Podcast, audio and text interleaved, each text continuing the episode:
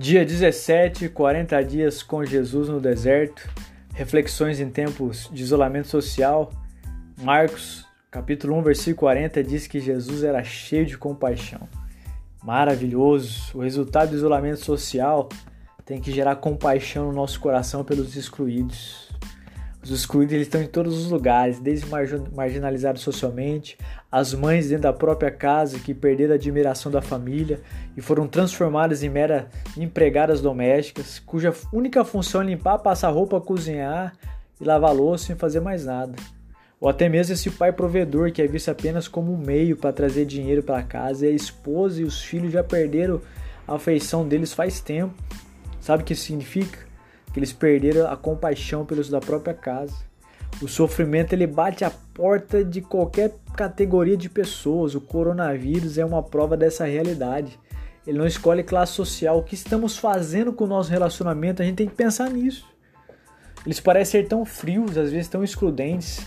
Parece que nós somos rápidos em desconectar de grupos sociais que não servem mais aos nossos interesses e vincular a outros grupos que são mais interessantes. Nós deixamos os amigos sem um pingo de consideração e compaixão porque eles já não servem mais relacionamentos fluidos. Não, Jesus é totalmente diferente de nós. Totalmente.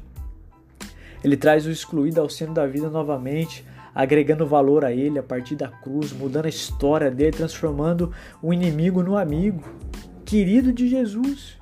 Jesus é capaz de fazer isso porque do seu coração emana compaixão. Preste atenção nesse texto que Jesus faz algo maravilhoso. O leproso chega até Jesus e ele o toca.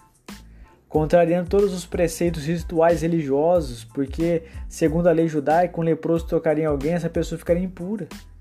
Jesus toca nesse homem e restaura completamente a vida dele. Ele não fica impuro, mas ele purifica. Sabe, estamos momentaneamente isolados, mas é uma grande possibilidade ainda estarmos em casa, isolado até mesmo daqueles que frequentam a nossa casa.